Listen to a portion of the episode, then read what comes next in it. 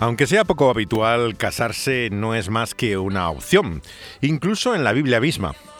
Es un comentario típicamente protestante también que cada vez que se habla de John Stott se menciona el hecho de que era soltero.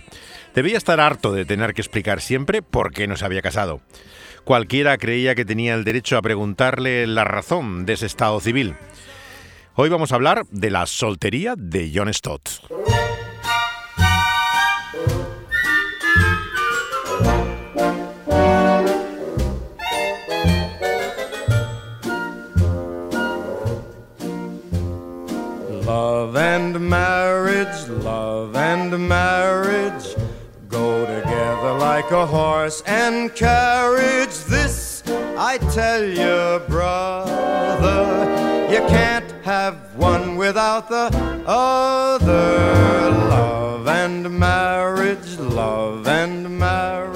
El amor y el matrimonio siempre van juntos, canta Frank Sinatra en este clásico Love and Marriage, eh, y no podemos tener uno sin el otro. Sin embargo, desde luego que si algo podemos decir de Stott era que era particularmente amoroso. El más claro referente que tenía Stott de soltería fue sin lugar a dudas el hombre que le llevó a la fe cristiana, J. Nash. Este hombre obrero de la Unión Bíblica, conocido popularmente siempre con el nombre de Bass, llevó a muchos chicos, alumnos de escuelas secundarias en la educación privada inglesa tan elitista, eh, los llevó por medio de campamentos a conocer una fe real y viva. Y él así que hacía clara promoción de la soltería como el estado ideal para el servicio cristiano. Yo no sé si fue en ese momento o después eh, eh, que Stott pensó que la idea de Bass era en el fondo un error, porque él nunca pensó que debía promocionarse su estado de soltería.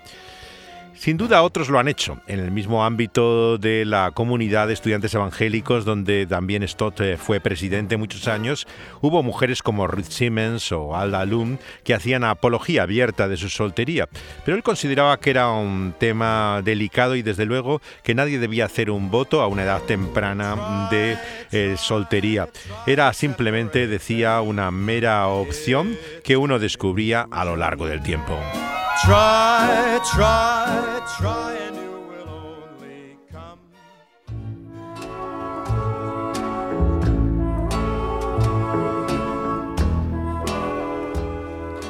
En una cultura católica, claro, como es la hispana, tanto de España como Latinoamérica, no hace falta hablar mucho para que muchos entiendan la relación que se ve habitualmente en la religión entre la espiritualidad y el celibato forzoso por un voto o bien eh, por entrar en una orden o por llegar a ser religioso de una u otra manera. Sin embargo, claro, tenemos que pensar que estamos hablando de una cultura protestante, en lo cual el matrimonio no solamente no es un tabú unido a la religión, sino que se considera un estado más recomendable. Hay culturas incluso ya fuera del contexto occidental, como es la coreana actualmente del sur, eh, donde hay una gran mayoría protestante, donde prácticamente eh, es imposible casi ser pastor de una iglesia sin estar casado. Realmente se ha llegado a, a ser la pauta y el estándar eh, para cualquiera que quiera trabajar en el contexto de la iglesia. Es más, lo que produce sospecha la soltería, porque puede indicar un estilo de vida que desde luego nada parece indicar de celibato ese cuestionamiento sobre la coherencia de la persona eh, que no está casada es un poco, si lo pensamos, eh, ingenuo, ¿no? Como si fuera alguna garantía sobre la orientación sexual, pensando en primer lugar, claro, en la homosexualidad, ¿no?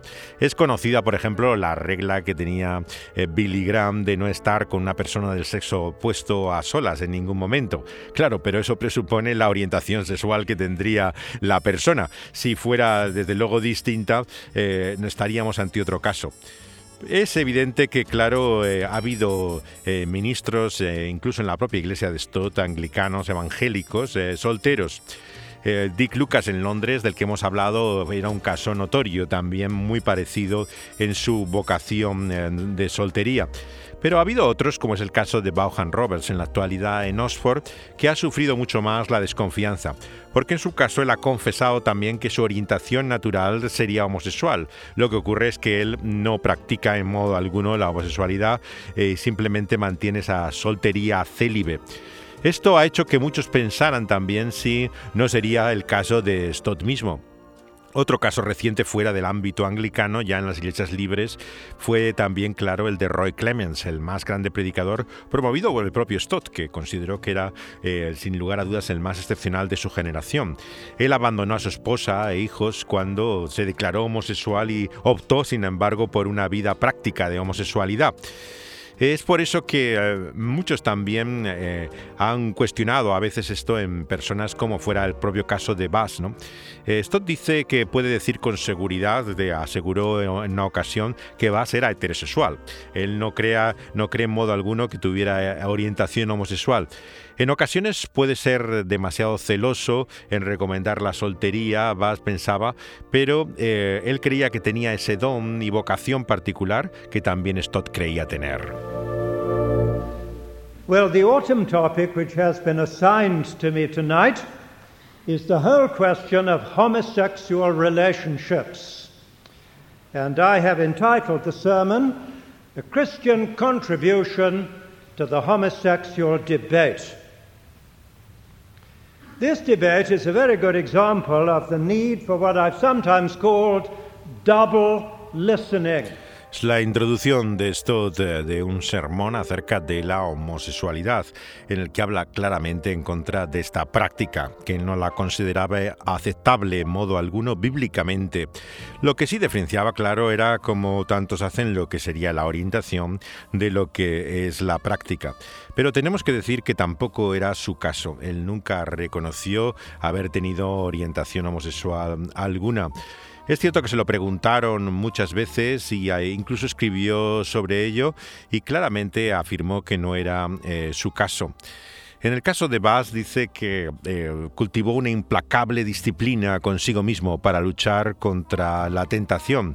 Si desde luego ese hubiera sido su situación, no hay duda que él también tomó el ejemplo de Bass al respecto.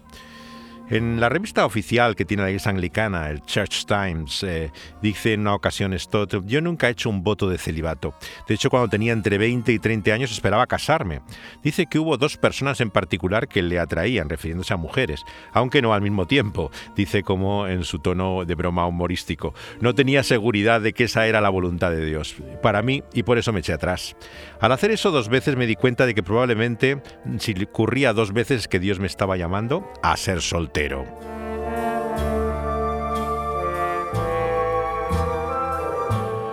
La ventaja de estar soltero, decía Stott, es que nunca podría haber viajado o escrito tanto teniendo la responsabilidad de una familia. Hay, por supuesto, casados que viajan mucho, que escriben bastante, pero hay que darse cuenta de que Stott no iba de visita a un sitio, estaba cuatro días y volvía a su casa. Él pasaba temporadas, hasta cuatro meses, eh, eh, fuera, visitando continentes de un extremo a otro, eh, mucho tiempo realmente pues, para poder tener una familia. Él, desde luego, era muy disciplinado, si no, no había forma que podría hacer tantas cosas como hizo. Y desde luego que aguantaba mucho, se levantaba muy temprano y se acostaba tarde, aunque dormía, eso sí, la siesta. Eh, tenía esa costumbre latina en su horario. La canción Bachelor Boy Solterón, eh, en este caso juvenil, eh, fue el tema más famoso de otro conocido soltero y cantante evangélico, Cliff Richard. Fue popularizada a partir de una película en los años 60.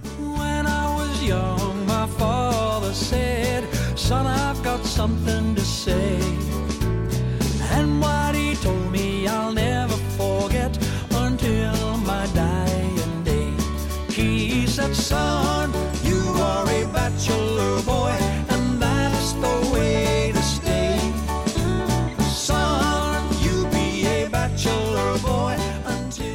Cuando yo era joven mi padre me dijo, tú vas a ser soltero hasta el final de tu vida, decía el tema de Cliff Richard. Él, eh, sin lugar a dudas, eh, tenía una orientación homofílica como se mostró claramente al final de su vida, pero vivió larga temporada, realmente muchos años eh, en claro celibato, siendo soltero. Él asistía a la iglesia siempre de Stott, donde de vez en cuando, ocasionalmente en los cultos especiales que invitaban a personas de fuera, solía cantar con la guitarra también en la reunión. Y sin lugar a dudas que esa soltería tenía también muchas ventajas en su vida práctica, como podemos imaginar. Él tuvo a partir de mm, los años 70 lo que llamaban eh, un asistente, ¿no? Eh, fue la época en que yo le conocí en los 80 principios, eh, que tenía estos jóvenes que al principio eran todos casados, luego ya empezaron a ser solteros, que hacían una función realmente múltiple. Lo mismo tenían que leer libros y buscar referencias para él, material, como convocar a veces actividades como eran los grupos que tenía él de conversación y de debate sobre temas que hacían eh, lecturas y las comentaban y que era una de las áreas en las cuales el asistente participaba pero tenían que hacer otras muchas cosas, desde preparar el té a, conseguir comida. Cuando nos invitaba a cenar eran los chicos que solían bajar a buscar eh, eh, precisamente lo que íbamos a cenar y hacían una tarea múltiple para él. Uno de ellos, de los primeros que, tuvo Stott, eh, describe así su estilo de vida. Era el caso de Tom, eh, Tom Cooper, eh, que fue el americano que sustituyó a McCarthy, el segundo asistente que tuvo de estudio, le llamaba John Stott.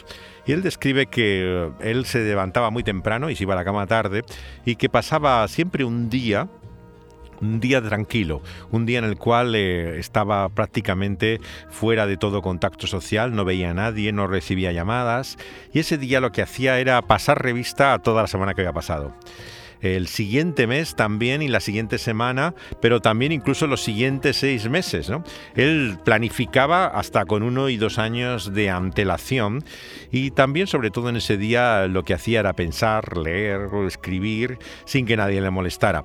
Esa era la práctica, digamos, eh, eh, semanal que tenía.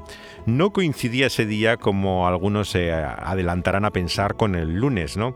Eh, porque ese es el día tradicional en que muchos pastores lo tienen libre. Él tenía la rara costumbre de los lunes pensar y, escribir la siguiente predicación. Era lo que hacía normalmente en los lunes, ¿no? Pero era otro día de la semana. Lo que que variaba según el horario, no tenía un día fijo. Entonces, eh, eh, no es que hubiera un momento concreto en la semana que siempre lo, lo mantuviera. Luego, en los viajes, eh, cuando uno lee las crónicas en su monumental biografía que hace Tim Dudley Smith de, sus trayectos itinerarios interminables, ¿no? siempre se las ingenia para sacar el tiempo libre, ¿no? A veces se levantaba temprano, como estando, por ejemplo, al lado de las cataratas del Niágara, y se marchaba a ver los pájaros que, que había al lado del agua, o estando en medio del África, ¿no? Eh, se las ingeniaba para poder eh, muy temprano eh, llevar a cabo su gran afición, siempre que era contemplar ¿no?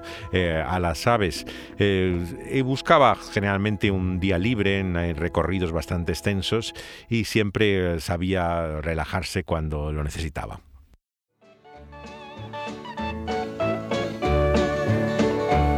I'll take you to the picture show and babe I'll hold your hand. I'll set up in your parlor, let you cool me with your fan. I'll listen to your troubles and pet you when you cry. But get that marrying out of your head, I'll be a bachelor till I die. Este es el clásico del country, Hank Williams y su canción Seré soltero hasta que me muera.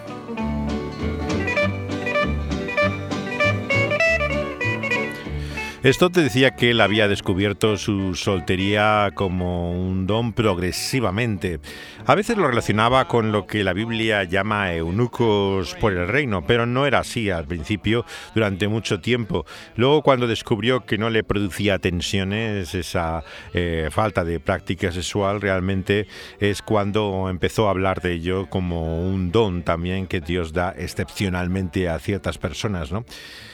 Eh, lo cierto es que él no estaba solo, eh, no estaba casado, pero tenía constantemente personas en torno a suyo.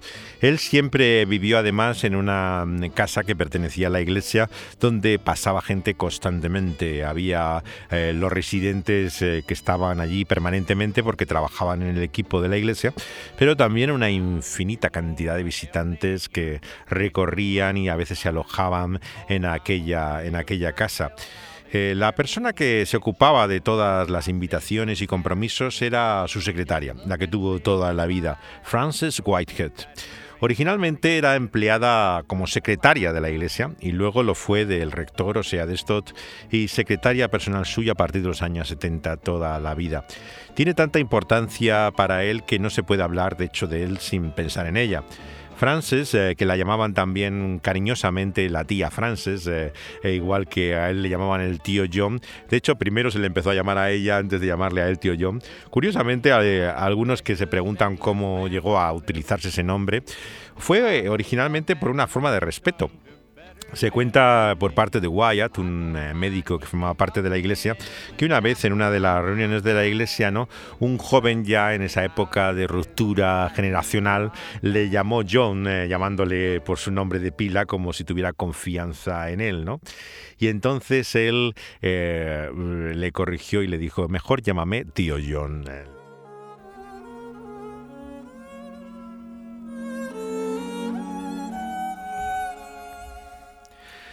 Esa familiaridad eh, era la que gobernaba siempre la, oficina y el aspecto administrativo de la iglesia, donde claramente la única persona que tenía el control y sabía todo lo que pasaba y dónde estaba y lo dirigía era Frances, eh, la tía Frances, la secretaria de Stott.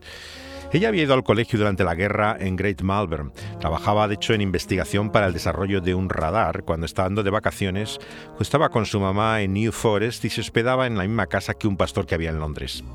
Se conocieron montando a caballo, era una mujer realmente muy vitalista y acostumbrada al ejercicio y a la vida social.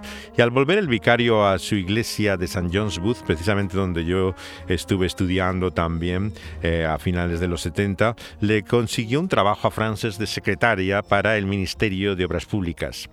Al llegar a la capital, Frances iba de vez en cuando a la iglesia eh, evangélica de Santa Trinidad en Brompton, donde comienza luego, eh, ya muy tardíamente, eh, la llamada bendición de Toronto. Pero no tardó en ir con su madre a Suiza y luego a Sudáfrica. Volvió el año 51.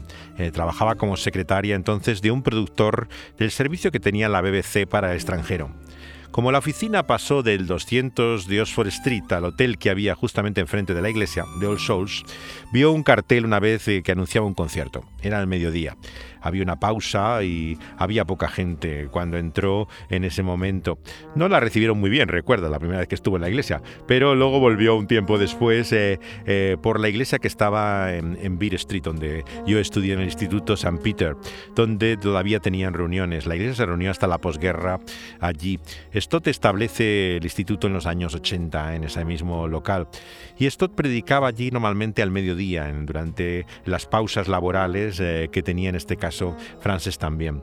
La noche vieja del año 52, ella respondió al llamamiento del Evangelio en una predicación de Stott sobre la conversación de Jesús con Nicodemo, el conocido texto del Evangelio de Juan capítulo 3. Los interesados normalmente en ese tipo de mensaje evangelístico no pasaban al frente, no tenía la costumbre Stott de las llamadas al altar, como le llaman los americanos, sino que hablaban con el predicador o con un consejero al terminar la reunión. Ella no se atrevió a hacerlo, porque decía eh, que aunque fue entonces que se convirtió, eh, no quiso dar a conocer lo que había pasado. No había presión, de hecho, para tomar una decisión y de hecho no habló con nadie de ello durante mucho tiempo. Hasta que un día rellenó un impreso de los que dejaban unas tarjetas en la iglesia al final para en una caja poder tomar contacto o poder recibir una visita, si querías también, de, alguien del equipo pastoral. Y el propio pastor eh, Stott fue el que tomó contacto con ella y le mostró el camino de salvación y se unió a la clase de los que llamaba siempre Stott con el provocador nombre para el orgullo natural, decía, de guardería, aquellos que comenzaban a conocer la fe cristiana. Francis Whitehead llegó a hacer luego el curso de formación anual y pensó incluso en ir a una escuela bíblica cuando Stott le propuso que fuera su secretaria. Al principio creía que no lo decía en serio, pero el tío John insistió y ella se encargó toda su vida de su correspondencia con todo el mundo. As I thank God today for John Stott and recall the many years during which I was privileged to know and work with him. Many things stand out in my mind. His utter integrity and godly life, and his great concern for the glory of God, and his desire to make Christ known by whatever means he could. Impresionante la voz de Frances Whitehead en el eh, funeral que hubo al principio del año 2012 en la Catedral de San Paul en homenaje a John Stott. Eh, si pueden ver el vídeo en YouTube eh, verán su aspecto todavía con tremenda fuerza y salud, vestida con un traje de pantalón, imponente personalidad.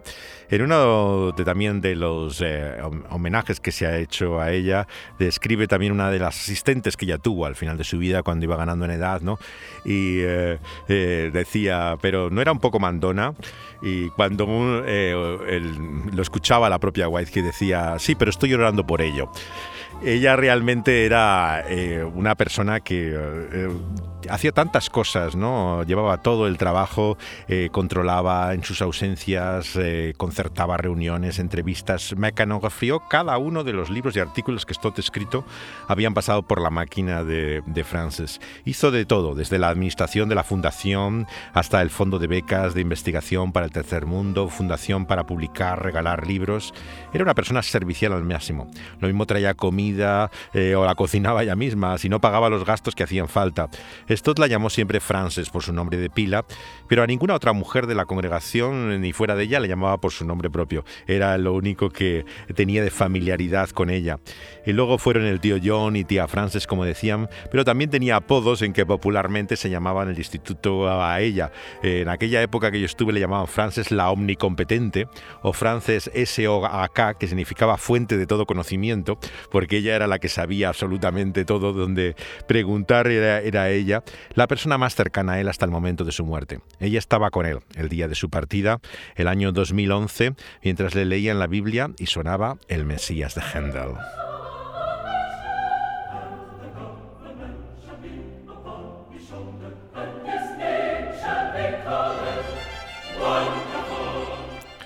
La vida de Stott es un testimonio de cómo Dios puede obrar en la vida de una persona por su espíritu.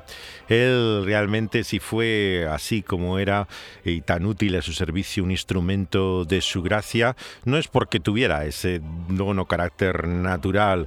Él de hecho era introvertido, era una persona que eh, por eso probablemente tenía esa vocación de saltoría, ¿no? Pero sin embargo, a pesar de ese carácter independiente, él siempre eh, buscó eh, ser de ayuda y servicio a los demás. Todos somos por naturaleza y temperamento distintos y todos tenemos el mismo propósito por el cual hemos sido creados, para esa gloria del Dios que se revela en Cristo Jesús. Y como decía Francis Whitehead, ese ha de ser nuestro propósito, el de anunciarle y dar testimonio de Él con toda nuestra vida. Y eso significa ser conscientes, claro, de nuestro propio mal como decía el propio John Stott, de cuál es la fuente de la verdadera humildad, sino nuestra honestidad. Reconocer eh, que eh, precisamente lo que hay en nosotros no es bueno, sino que es Dios donde está nuestro bien. Quiero acabar con una anécdota. Una vez alguien le admiraba tanto y le dijo, eh, nunca he conocido a un santo como usted, es impresionante, Stott. Y él le contestó, si me viera como realmente soy, me escupiría la cara, le dijo Stott. Y esa es la fuente y origen de toda humildad, reconocer que somos lo que somos por la gracia de Dios, instrumentos suyos para su gloria. Y como Pablo, podemos decir con las conocidas palabras que tanto apreciaba Stott, que cuando soy débil, entonces soy fuerte.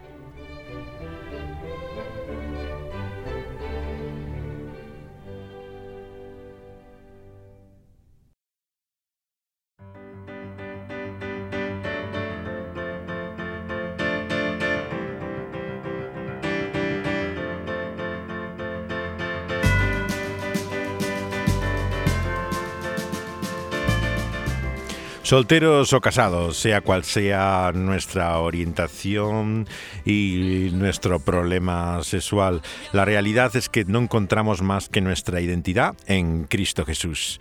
Y como John Stott una y otra vez anunció y dio testimonio en su vida, en Él estamos completos y solamente en Él. Por eso, más allá de nuestra condición y estado civil, nuestra identidad está siempre unida a la realidad de lo que podemos ser eternamente por medio de nuestro autor en Cristo Jesús.